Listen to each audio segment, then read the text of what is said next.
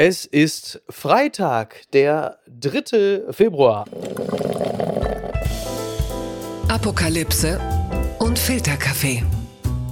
Die frisch gebrühten Schlagzeilen des Tages.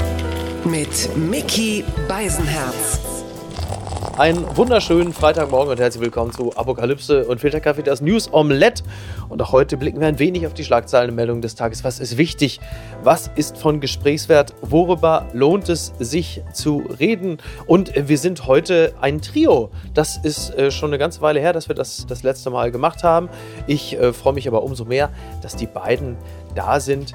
Sie ist Journalistin, er ist Journalist und beide arbeiten zuletzt verstärkt gegen jede Überzeugung. So heißt nämlich deren gemeinsamer Podcast. Was es damit auf sich hat, das werden wir noch im Laufe dieser Folge klären. Zunächst einmal sage ich Guten Morgen, Nicole Diekmann und Steven Anpalagan. Guten Morgen. Hallöchen. Es ist übrigens ein Tag, an dem zwei bekannte Menschen äh, Geburtstag haben. Unter anderem Toni Marshall wird 85 und Amal Clooney wird äh, 45 Jahre alt. Äh, ich weiß nicht, was äh, bedeuten diese beiden Personen vielleicht nicht im Duo für euch, Nicole? Ich frage mich gerade, was es für Tony Marshall bedeutet, mit George Clooneys Frau in einem Atemzug genannt zu werden. Vielleicht hast du ihm gerade das schönste aller Geburtstagsgeschenke gemacht, Vicky. ja, Tony Marshall war ja, für, als ich ungefähr so 10, 11 war, für mich so eine Art äh, George Clooney. Ich fand ihn nämlich, ihn und Roberto Blanco fand ich als Kind total cool, weil die immer zusammen so aufgetreten sind, so ein bisschen so wie Dean Martin und Sammy Davis Jr. Es wird immer besser, es wird immer besser für Tony Marshall, ja. Dean Martin. Meine Güte, Wirklich? Doch, ich mochte den immer und ich finde den Mann sehr sympathisch und ich wünsche ihm alles Gute. Ihm geht es ja gesundheitlich nicht so wahnsinnig gut. Ich bin ja in der deutschen Popkultur recht bewandert, aber ich muss sagen, Tony Marshall, da bin ich entweder eine Generation zurück oder es ist tatsächlich zu Allmann-mäßig, ähm, dass ich da. Hast du uns gerade alt hätte. genannt? Ich habe euch alte Allmanns genannt. Das ist sogar Alliteration, das gibt Doppelpunkte. Amal Clooney finde ich ja ganz fantastisch. Zum einen, äh, die Frau ist ja nicht nur die Ehefrau von George Clooney, sondern als, äh, wie, wie heißt es bei Bridget Jones, mein Freund ist Anwalt für Menschenrechte. Ja, ja. In dem Fall, die Frau ist Anwältin für Menschenrechte. Also ich glaube auch eine ganz ähm, angesehene und etablierte Persönlichkeit. Also von daher Ganz wunderbar. Da gibt es eine super Pointe und zwar von Amy Poehler damals bei den Golden Globes. Damals hieß sie noch Amal Alamuddin und dann sagte sie, da stellte sie sie vor, weil die saß da auch in der ersten Reihe neben George Clooney und sagte, Alamuddin is a human rights law who worked on the Enron case, an advisor to Kofi Annan on Syria and was appointed to a three-person commission investigating rules of war violations in the Gaza Strip. So tonight, her husband is getting a Lifetime Achievement Award. Das, fand ich das ist für, mich immer noch eine der, der stärksten Pointen. Pass auf, jetzt, jetzt äh, der harte Bruch. Die Schlagzeile des Tages. Also jetzt ist wirklich mal Schluss mit lustig. Jetzt kommt nämlich Scholz. Scholz empfängt italienische Regierungschefin Meloni in Berlin. Das berichtet der Stern. Die italienische Regierungschefin Giorgia Meloni wird zu ihrem Antrittsbesuch in Deutschland erwartet. Scholz wird Meloni heute mit militärischen Ehren im Bundeskanzleramt empfangen. Das hat eine Regierungssprecherin mitgeteilt. Beim folgenden Gespräch würden bilaterale europäische und internationale Themen im Mittelpunkt stehen. Ja, jetzt ist äh, Giorgia Meloni da der Olaf Scholz zur Wahl gratuliert hat öffentlich, wenn ich mich recht erinnere, vor einiger Zeit. Und äh, mit welchen Erwartungen geht ihr in ein solches Gespräch, Nicole? Ich gehe ähm, mit dem Wunsch in ein solches Gespräch, beziehungsweise ich werde leider diesmal äh, nicht dabei sein können, ich bin verhindert. Aber mich würde tatsächlich total interessieren, Gäbe es sowas wie ein Tagebuch, das jeder Kanzler, jede Kanzlerin nach Amtszeitablauf der Öffentlichkeit zur Verfügung stellen müsste, ja. wäre es natürlich super zu lesen, wie man auf so einen ähm, Besuch zugeht. Also einmal natürlich, was wird da hinter verschlossenen Türen im Kanzleramt vorher besprochen? So, also Olaf, Folgendes darfst du nicht sagen. Lass die Frau erstmal ankommen. Begrüße sie nicht mit Hallo, Postfaschistin. Das lassen wir heute mal bleiben. Aber auch, wie zwiegespalten ist ein Kanzler, der weiß, äh, ne, Meloni, EU, Italien, ja. geht so halt nicht, sie so zu begrüßen. Aber ich glaube, das ist eher so ein Besuch, der muss halt stattfinden. Steven, wir wissen ja, wenn äh, Olaf Scholz problematische Gäste bei sich hat, äh, so wie Mahmoud Abbas oder so, dann ist Scholz in der Regel erstmal relativ liberal und tolerant und lässt sie dann im Zweifel auch erzählen. Ja, das ist dann der Linksdruck, den man uns versprochen hat. Ne? Das ist richtig. Der ja. dann dazu führt, dass der Bundeskanzler mit allen Ehren eine Frau begrüßt, die man, glaube ich, guten Gewissens als Postfaschistin bezeichnen kann, die sich selbst in die Tradition Mussolinis wähnt. Aber eine, die äh, sehr Putin-kritisch ist und die eine möglicherweise sehr wichtige europäische mhm. Verbündete äh, im Kampf für die Sache der Ukraine ist. Und da sind wir ja schon wieder bei den Ambiguitäten und Ambivalenzen, mit denen wir ja äh, täglich zu tun haben. Und äh, jetzt frage ich natürlich da auch den Podcast-Host von Gegen jede Überzeugung. Da geht es ja vor allen Dingen bei euch darum, immer auch im Zweifel eine Position einzunehmen und öffentlich zu verteidigen, die nicht die eigene ist. Ich grüße an dieser Stelle Kevin Kühnert, den Generalsekretär der SPD, aber ähm, darum geht es jetzt gerade gar nicht. Aber was würde man jetzt zum Beispiel da äh, ins Feld führen und sagen, wie könnte man pro Meloni argumentieren? Wir würden ja nicht Meloni verteidigen oder ihre Politik verteidigen, sondern wir versuchen uns äh, themenspezifisch voranzu wagen und zu arbeiten, aber so ein spannender Case oder ein spannender Fall wäre ja, soll man mit Rechten reden, soll man mit Postfaschistinnen mhm. reden oder soll äh, Olaf Scholz ihr bei Antritt erstmal eine Pizza Hawaii servieren und irgendwie äh, eine vergorene Tomatensuppe ins Gesicht schütten? Oder ist es richtig, dass Protokoll gewahrt wird und Diplomatie gewahrt wird, weil man sie äh, realpolitisch und verantwortungsethisch braucht für die Sache der Ukraine? Mhm. Und das sind ja spannende Themen. Ähm, wir haben natürlich Leitplanken, über die wir überhaupt gar keine zwei Meinungen haben, die unstrittig sind. Aber ich glaube, alles, was in einer Gesellschaft äh, die Leute bewegt und zu denen es gute Argumente gibt, die kommen bei uns äh, auf den Tisch und darüber reden, diskutieren und streiten wir. Sagen wir mal, ähm, du hast es ja eben schon erklärt, wir knubbeln quasi ähm, zu Beginn jeder Folge aus, wer welche Position vertritt. Das hat also im Zweifel mit unserer persönlichen Auffassung gar nichts zu tun entspricht ja gar nicht. Und wenn doch, ist es Zufall. Mhm. Nehmen wir mal an, ich wäre jetzt der Meinung, Meloni geht nicht, darf man auch nicht empfangen. Dann würde ich deinen Einwurf eben, Miki, da bin ich ein bisschen aufgeschreckt, nämlich auch nochmal ähm, aufgreifen, zu sagen, na ja, okay, sie ist Postfaschistin, darauf können wir uns einigen, aber sie ist gegen Putin. Was Mikis Meinung ist, das hat er so gesagt. Ja. So.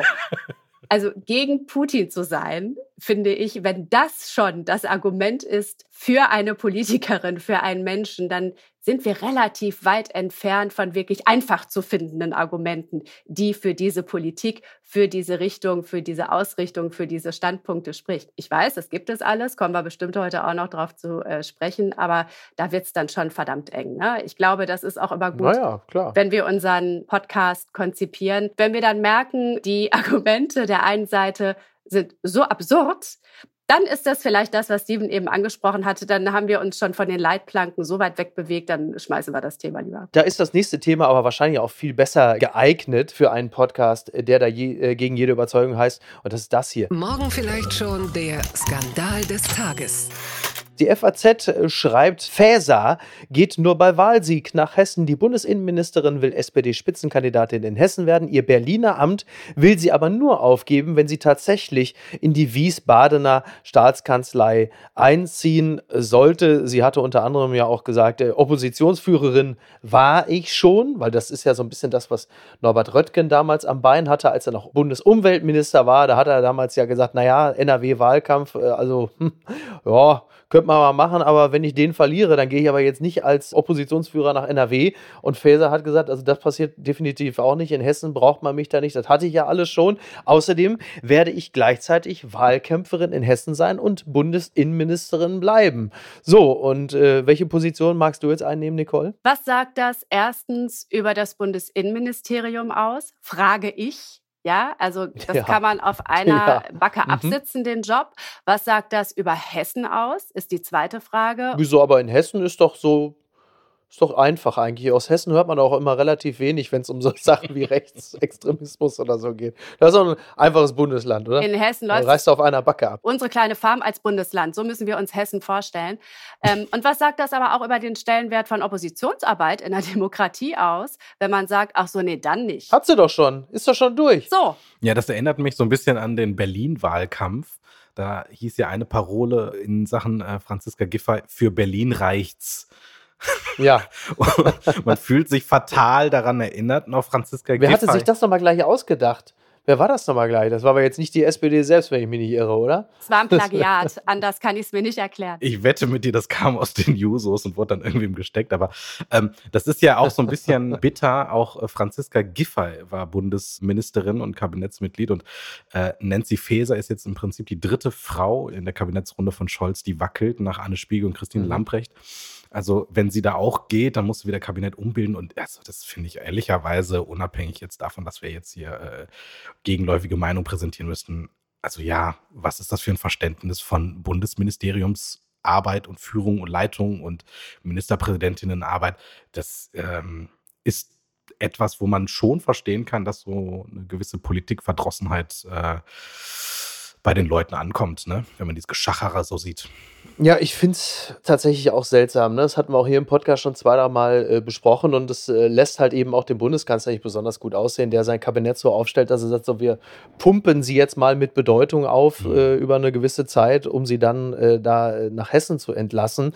Das wirkt nicht besonders seriös und ich glaube auch, das wird nicht ewig lange gut gehen. Also ich kann mir vorstellen, dass der politische Druck auf sie da in den nächsten drei Monaten extrem groß werden wird.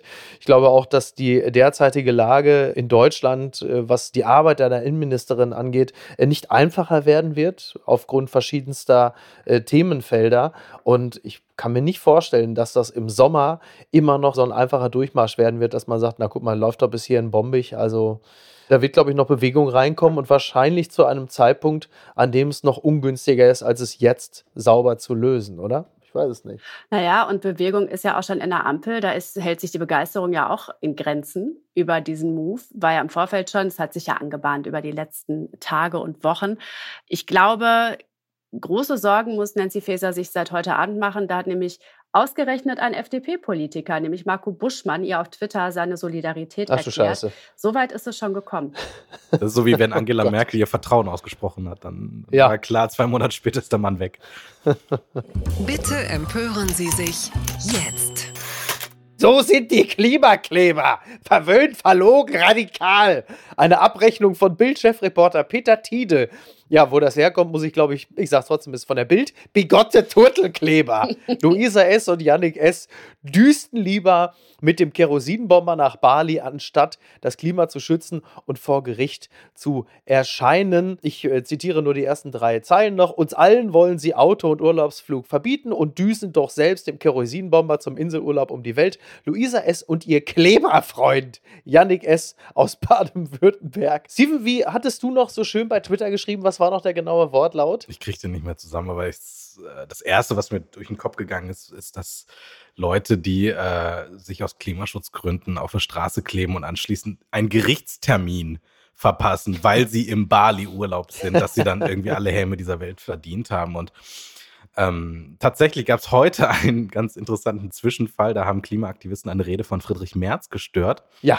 Und man muss ja, man kann ja halten von dem, was man will, aber der hat tatsächlich relativ cool reagiert. Er hat nämlich gesagt, es ist schön, dass Sie noch da sind. Ihre Kollegen sind jetzt zurzeit auf Bali. Grüßen Sie Ihre Freunde, wenn die dann in zwei, drei Wochen gut erholt aus dem Urlaub zurückkommen, um sich wieder genau. irgendwo festzukleben. Und ja, das ist, da muss man irgendwie sagen, klar kannst du nicht erwarten, dass äh, jeder, der sich für das Klima einsetzt, ein absolut äh, radikal sauberes Leben führt. Aber ich finde so ein enorm krasser Langstreckenflug und dann noch irgendwie den Gerichtstermin verpassen. Also da stimmen wirklich alle Verhältnisse nicht. Und du machst es deine politischen Gegner, wenn du denn einen hast, ist enorm einfach. Und da verstehe ich nicht, wie instinktlos man sein kann. Das ist es halt eben. Du schaffst da einen, also ich halte Fridays for Future natürlich absolut für eine seriöse Organisation, denen es ernst ist und deren Anliegen auch respektabel und auch, äh, glaube ich, eines ist, äh, dass die Gesellschaft unterstützen sollte. Aber du schaffst natürlich einen Präzedenzfall, ähm, das ist halt dann dein ganz persönlicher Sozialtourismus. Wann immer du um die Ecke kommst, sagen sie dir natürlich, ach ja, äh, das predigen und so leben, das ist halt einfach total scheiße. Und was mich wirklich in den letzten äh, 48 Stunden besonders amüsiert hat, das waren halt natürlich die Verrenkungen all derer,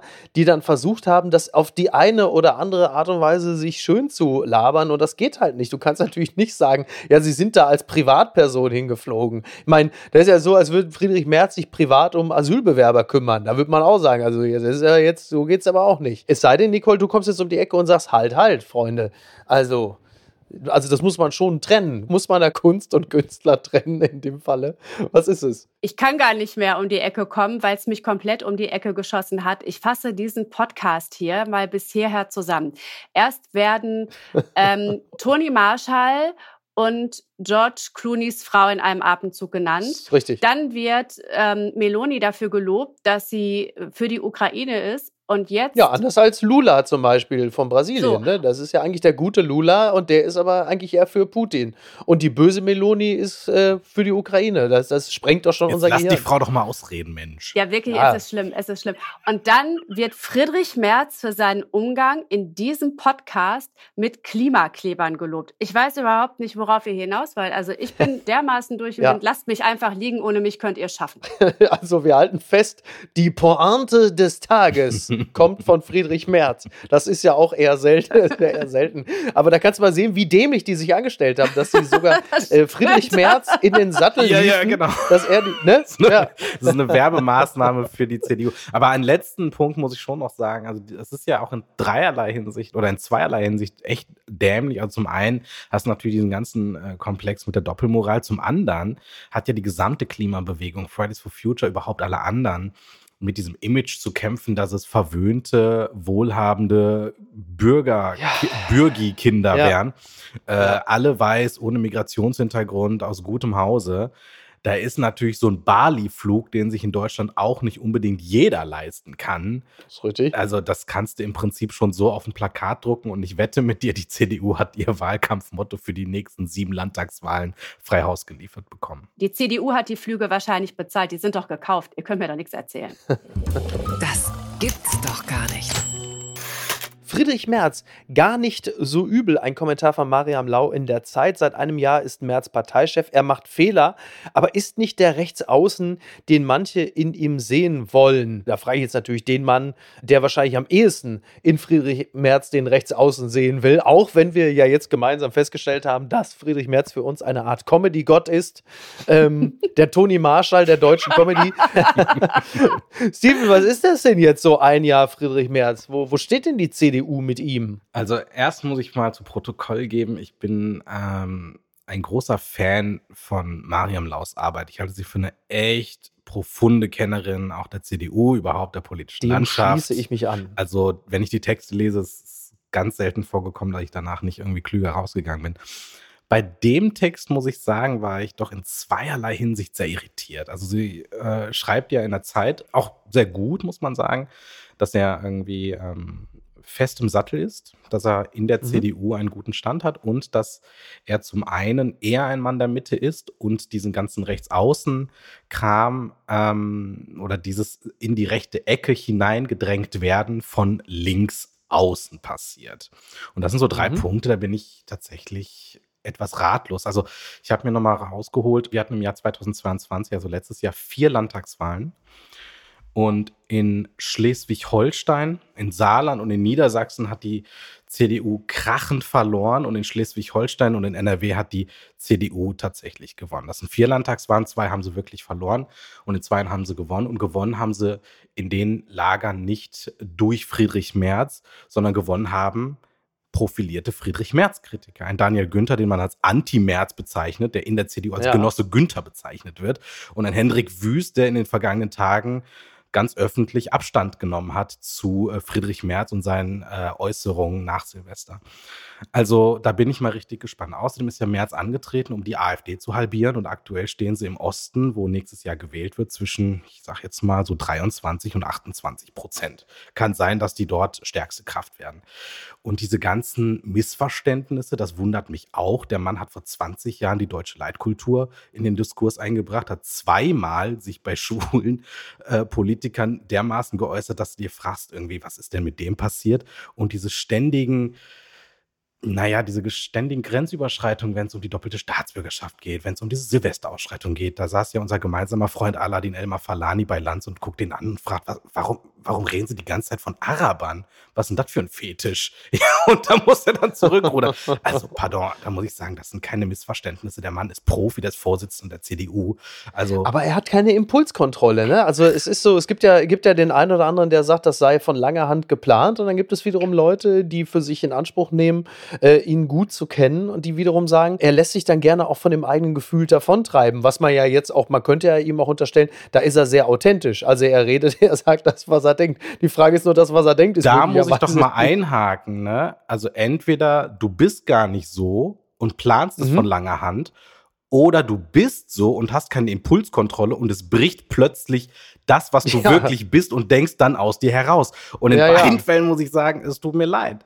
Ob der jetzt ein Vollzeitrassist ist oder nur ein Teilzeitrassist, das ist ja, das kann man ja sicherlich treffend diskutieren. Aber zu sagen, der ist ein Mann der Mitte und wird nur von den Linksaußen äh, Politikern und Kritikern in die rechte Ecke gedrängt, das halte ich für zumindest eine streitbare These. Die Frage ist halt nur, wie weit rechts ist diese Ecke? Ne? Ist die jetzt so eher so, sag mal, so sehr hardcore konservativ Mhm. rechts oder ist das schon rechtsextrem? Also der Urmeter, was Rechtsextremismus angeht in der Partei, ist ja derzeit Hans-Georg Maaßen, auf den man gerne zeigt und sagt, hier, der ist rechts. Da Mhm. könnt ihr mal sehen. Das ist doch für Merz eigentlich momentan sogar, man könnte ja fast meinen, dass man also nicht nur die Bali-Flieger bezahlt hat bei der Mhm. CDU, sondern eigentlich auch Maaßen, weil in dieser Situation müsste Maaßen Merz doch eigentlich sogar ganz gelegen kommen, weil er sich dann glaubwürdig von rechtsextrem distanzieren kann. Weil ja alle in der Partei ja unisono und auch also außerhalb der Partei sagen würden, naja, also mit der Maaßen-Position ist auch jemand wie Merz nun wirklich nicht in Einklang zu bringen. Oder äh, sehe ich das jetzt komplett falsch, Nicole? Merz kann nur dann, glaube ich, von Maaßen profitieren, wenn er Option 1 ist, Maaßen verlässt die CDU freiwillig. Das wird Maaßen nicht Das tun. wird wohl nicht Wäre ja passieren, schön ne? doof, genau. Ja. Das ist die Bühne, die er braucht. Das ist die Bühne, ähm, die wir als Medien ihm natürlich auch geben. Das gehört zur Geschichte dazu. Parteiausschlussverfahren, wir haben das jetzt schon mehrfach verfolgt. Ich sage nur ein Wort, Tito Sarrazin. Das Mhm. zieht sich ja wahnsinnig lange. Also Merz hat reelle Chancen darauf, dass er bis dahin nicht mehr Parteichef ist. Dann ist er fein aus der Sache raus. Wenn er derjenige ist, der das jetzt einleitet und dadurch klare Kante, wie man ja so schön sagt, zeigt, okay. Sollte das aber so ausgehen, wie es bei Sarrazin ja ausgegangen ist, mehrere Male, wenn ich das noch richtig im Gedächtnis habe, dann steht Merz ein bisschen angeschmiert da. Dann ist er nämlich der, der ähm, versucht hat, jemanden aus der Partei zu drängen und es nicht geschafft hat. Und dann ist die Frage, was sagt das über die CDU aus, wenn jemand wie Maaßen nach diesen Äußerungen, nach den Kontakten, die er hat, mit denen er ja auch öffentlich hausieren geht, indem er zum Beispiel schwer rechtsextreme Blogger lobt, ja, auf Twitter, wenn der nicht rechts genug ist für die CDU, um da ausgeschlossen zu werden, Mhm. dann hat Merz halt ein Riesenproblem an der Backe. Vielleicht ein größeres als Hans-Georg Maaßen. Ja, aber jetzt mal eine andere Frage, ähm, um den Märzblock mal so langsam zum Ende zu bringen. Es gibt ja irgendwann auch eine Bundestagswahl und ähm, die CDU steht ja momentan ziemlich gut da, die liegt, ja auch so bei so knapp 30 Prozent. Aber die Popularitätswerte von Merz selber sind ja äh, nicht ansatzweise so wie die der CDU. Also ich meine, es ist natürlich arg früh, aber dafür ähm, für wilde Spekulationen sind wir immer zu haben. Wen stellen die denn am Ende auf? Oder ist das ein Durchmarsch für den Parteivorsitzenden, der selbstverständlich, wie man so schön sagt, das Erstzugriffsrecht hat auf äh, die Kandidatenkühe? Also, das muss man echt sagen, da wird noch ganz, ganz viel Wasser in ganz, ganz vielen Flüssen äh, hinabfließen, bis wir in Äh, wann noch mit Ausnahme genau- des Sommers natürlich. Ja, genau. Dann, klar, dann sind die ne? Flüsse irgendwie trockengelegt, bis wir in äh, zwei Jahren wählen. Friedrich Merz, das, da brauchst du, glaube ich, kein psychopathologisches Psychogramm erstellen. Der will Bundeskanzler sein. Der wird die K-Frage versuchen, so schnell wie möglich abzuräumen. Die CDU ist in sich schon gespalten. Es gibt eine zweite Riege mit progressiv konservativen, christlich-konservativen, wertkonservativen Kräften wie eben Günther und Hendrik Wüst und, und vielen, vielen anderen, die sich auch warm laufen für eine Karriere in dieser Partei. Du, wir haben ja den zweiten Liebling dieses Podcasts, den bayerischen äh, Ministerpräsidenten, äh, noch gar nicht erwähnt. Der ist für jede Form von Überraschung zu haben. Auch er weiß, dass sein Platz in Bayern ist, aber vielleicht nicht nur in Bayern. Ähm, und diese ganzen äh, Themen hat Merz um sich. Er versucht, diesen Höhenflug der Partei, der, das muss man einfach sagen, aktuell auch damit zusammenhängt, gerade in Berlin damit zusammenhängt, naja, nicht, dass die CDU besonders gute Arbeit leistet, sondern alle anderen stellen sich so bumsbirnig dar, dass das im Prinzip ein in sich allein ruhender Durchmarsch werden könnte und ähnliches auch auf der Bundesebene, wo beispielsweise die Grünen ähm, noch nicht so richtig viele Politikerfolge für die grüne Basis darstellen können. Die SPD strauchelt mit ihren Personalien. Die FDP, na, fragt man sich auch, was sie teilweise machen. Und davon profitiert die CDU. Also Merz wird versuchen, das frühzeitig abzuräumen. Nächstes Jahr wird der mit diesen Sachsen-Brandenburg-Thüringen-Wahlen richtig, richtig schweres Fahrwasser haben. Ja. Und dann werden wir nochmal tatsächlich überlegen, ob Merz im Anschluss dann noch Parteivorsitzender ist. Und das wird natürlich ein Thema werden. Was bedeutet das eigentlich, dass um die AfD, äh, Glückwunsch zu zehn Jahren AfD, was bedeutet das eigentlich, was im nächsten Jahr äh, auf Landtagswahlebene los ist? A, für die AfD, stellen die möglicherweise das erste Mal den Ministerpräsidenten in Thüringen? Und äh, B, was bedeutet das für die äh, Ausrichtung der März-CDU? Das würde mich auch interessieren, Nicole. Hast du da, kannst du uns da was Nostradamisches servieren? Das Ding bei der AfD ist, die gucken auf die Zahlen. Wir tun das natürlich auch. Die sind bombig, das muss man so mhm. sagen. Aber die sind deshalb bombig, weil die AfD sich als die Antipartei inszeniert. Die Alternative für Deutschland, die ist immer anderer Meinung, egal bei welchem Thema. Das variiert ja. Da sind sie total flexibel, ob das Euro ja, ist, ob das Flüchtlinge waren, Corona und jetzt ja. Russland, Ukraine. So, das heißt, ähm, inhaltlich ist da gar keine Überzeugung vorhanden, sondern die Überzeugung, radikal anderer Ansicht zu sein als die anderen Parteien. Und da schraubt sich die AfD im Ton und auch in den Aussagen so hoch, gibt eine Beobachtung durch den mhm. Verfassungsschutz, dass sie auf der einen Seite großen Zulauf erreicht von Leuten, die meinen, das ist wirklich die einzige Partei, die es anders macht als die anderen. Stichwort Schweigekartell. Mhm. Auf der anderen Seite wird sie dadurch aber immer weniger anschlussfähig. Niemand koaliert mit der AfD, aber für die CDU wird das tatsächlich ein Riesenproblem. Die Brandmauer steht noch, ja, ab und an auf kommunaler Ebene, auch auf Landesebene wird daran so ein bisschen gekratzt, aber sie steht.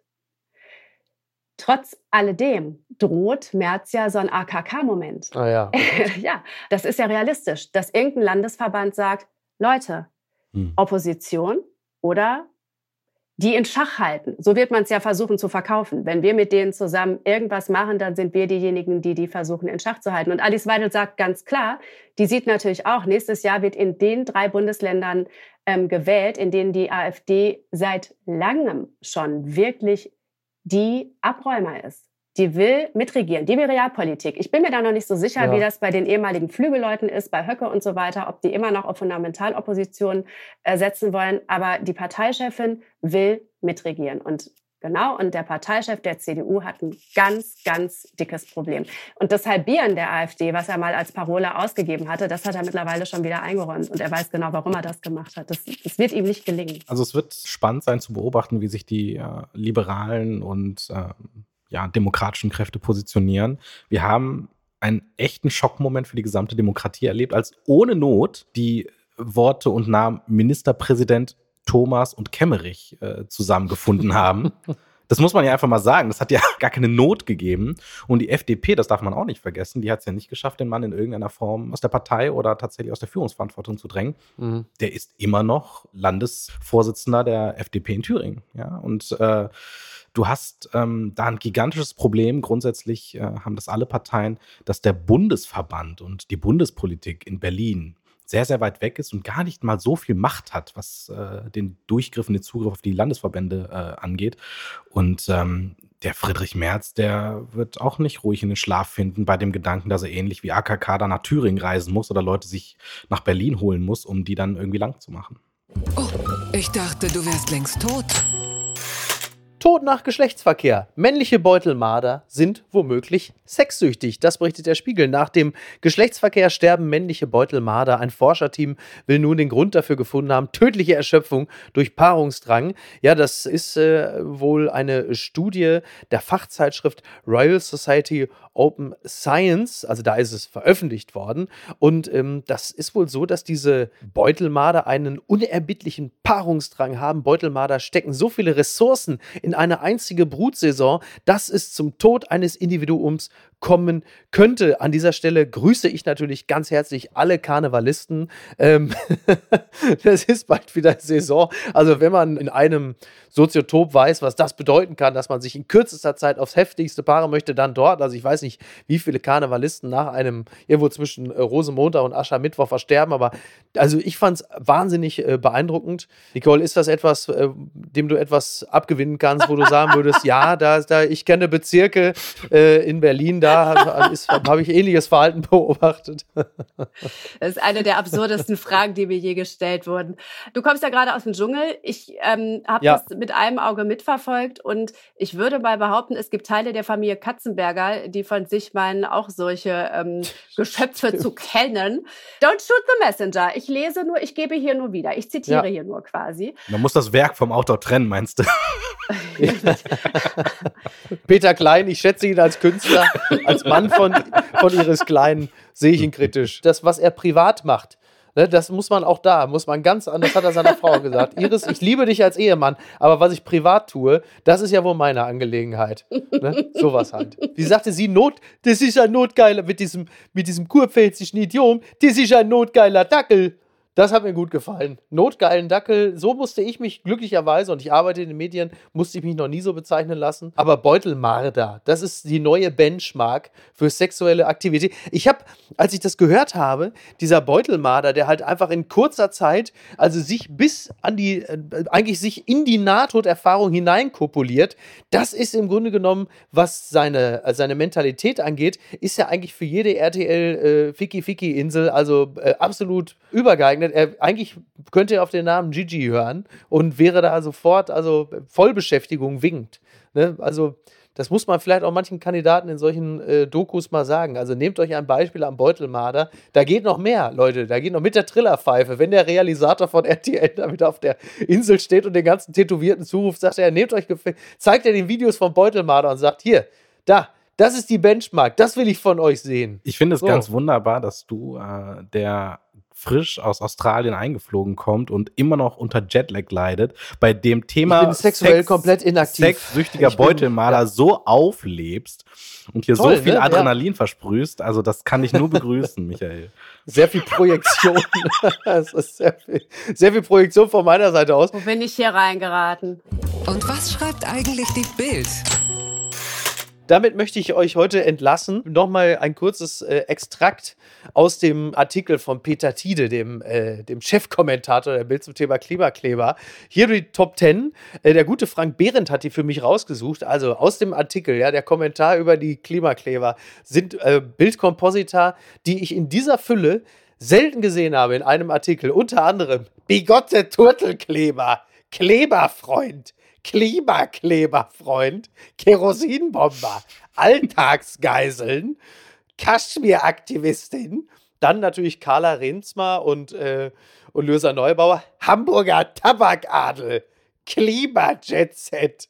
Und natürlich das, was sie für uns entwerfen, ist eine Grusel-Märchenwelt. Und was wirklich mein persönlicher, und da merkt man, hat er wirklich endgültig komplett den Verstand verloren. Schwäbische Bali-Kleber. Das ist einfach schwäbische Bali-Kleber. Da muss ich wirklich sagen, das ist, also, das, das ich, ich ich kann wirklich nicht mehr, ey. Aber da ist jetzt die CDU in Berlin im Wahlkampf gut munitioniert. Die sollten sich den Artikel von Peter Tiede nehmen und wann immer sich auf irgendwelchen Kai Wegner oder wie der heißt, ne, wann immer er da irgendwie sich da in Rage redet, nimmt er sich diesen, wie Lehmann, Kai Wegner steckt sich jetzt einfach wie Lehmann, damals die Elfmeterschützen der Argentinier, steckt sich Kai Wegner halt auch diese zehn Komposita einfach in den Stutzen und wann immer er eine Rede hält in Berlin, sagt er, was habe ich jetzt hier? Kaschmir-Aktivistin, Hamburger Tabakadel. Toll, ich oder? Ich glaube, wir werden ich alle nicht eher ruhen, bis wir den tatsächlichen Brief von Wagner, die Post von Wagner dazu gelesen haben die kann im Grunde genommen nur jetzt, weiß ich nicht, spätestens Montag liegt die da. Das hm. geht gar nicht. Aber der muss sich wirklich, der muss sich ranhalten. Also Tide, finde ich, hat, also The Tide is high. Der hat nun wirklich jetzt äh, da ordentlich die Benchmark. Äh, also der ist im Grunde genommen, der, für mich ist Peter Tide der Beutelmarder des Anti-Klima-Aktivismus-Rants. Das, also ne? da weiß ich nicht, ob das nicht justiziabel ist, ja. Peter Tide hat das Geschenk, dieser Klimakleber, nicht für sich ummunzen können. Der hätte noch viel mehr draufhauen können in seinem Artikel. Und wenn das Ärger gegeben hätte, ja, als Privatperson geschrieben. Was wollt ihr von mir? Ja, stimmt. Ähm, eine letzte Frage gegen jede Überzeugung. Ähm, worum geht es in der nächsten Folge? Das würde ich ja gerne noch wissen. Ihr wisst aber noch nicht, wer für was ist. Ne? Das wird immer kurz vorher ausgelost, oder? Also tatsächlich ist es so, wir losen vorher aus. Also wir haben einmal ausgelost und uns dann überlegt, dass wir es so machen, dass jede Person von uns, also einmal Nicole und einmal ich, immer abwechselnd eine These verteidigen. Und die andere Person muss es dann äh, mit Gegenargumenten äh, versuchen. Und in der nächsten Folge sprechen wir über den sogenannten Abtreibungsparagraphen 218. Ah. Oh, okay. Wir haben ja, okay. wir haben ja schon äh, die Streichung von Paragraph 219a, die sogenannte Mhm. Werbung für Schwangerschaftsabbrüche, ähm, erlebt. Wir haben gesehen, dass das eines der ersten politischen Maßnahmen der neuen Bundesregierung war. Und jetzt geht es um das Thema Abtreibung insgesamt und um die Frage, ob äh, Schwangerschaftsabbrüche im Strafgesetzbuch geregelt sein müssen.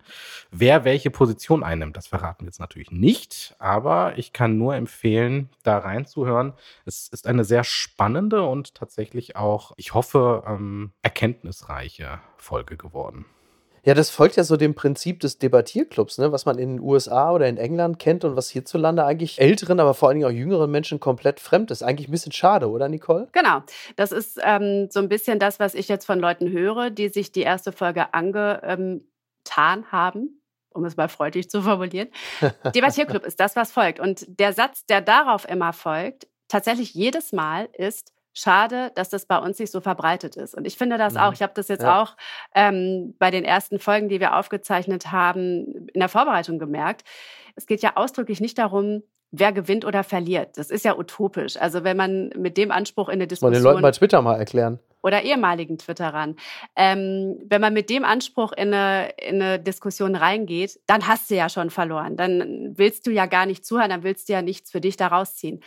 Und es ist tatsächlich, um in dieser Sprache auch zu bleiben, es ist total gewinnbringend für mich selber gewesen, bei beiden Themen, ähm, über die wir jetzt gerade hier gesprochen haben, mich mit beiden Seiten auseinanderzusetzen. Ja, also einmal mit meiner Seite, ähm, einmal Verteidigung, einmal Gegenrede, aber auch mit den Argumenten, die da kommen mögen, gegen die ich dann argumentieren muss. Es eröffnet einem wirklich große Perspektiven, wenn man da sportlich rangeht. Einfach wirklich ähm, so ein, so ein Austausch sich zu überlegen, der schon kontrovers ist. Aber jetzt werden ja viele Leute Zeugen, wir reden ja noch miteinander. Also wir streiten, ohne uns zu zerstreiten. Mit Betonung auf noch, sehe ich an deinem Gesicht. Dann wollte ich gerade sagen, dann warten wir mal ab, wie die nächsten zehn Episoden sich entwickeln und dann treffen wir uns hier einfach wieder zu dritt. Aber, aber, so mit machen? Anwälten dann. Ja, mit Anwälten. Also wenn es schief geht, ist aber Steven schuld. Das ist schon klar. An Ja, das ist, das ist völlig klar. Ja, klar. so. Das ist, das ist ja in Deutschland zunächst immer ganz wichtig, dass erstmal die Schuldfrage So. geklärt ist.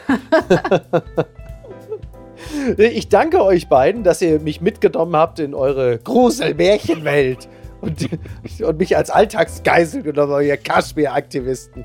Vielen Dank. Ähm, haben mir sehr viel Spaß gemacht. Also, gegen jede Überzeugung heißt der Podcast. Ähm, immer schön, euch im Duo oder einzeln hier zu Gast zu haben. Ihr seid immer herzlich willkommen, äh, selbst wenn ihr euch am Ende wie, äh, ja, wie Kramer gegen Kramer entzweit. Aber ich glaube, dass, davon ist nicht auszugehen. Also, vielen Dank und ein schönes Wochenende euch. Danke gleichfalls. Vielen Dank für die Einladung. Macht's gut. Euer Friedrich Merz. Bis dann. Apokalypse und Filtercafé ist eine Studio Bummens Produktion mit freundlicher Unterstützung der Florida Entertainment. Redaktion Niki Hassania. Executive Producer Tobias Baukhage. Produktion Hanna Marahiel. Ton und Schnitt Lara Schneider. Neue Episoden gibt es immer montags, mittwochs, freitags und samstags. Überall, wo es Podcasts gibt. Stimme der Vernunft und unerreicht gute Sprecherin der Rubriken Bettina Rust.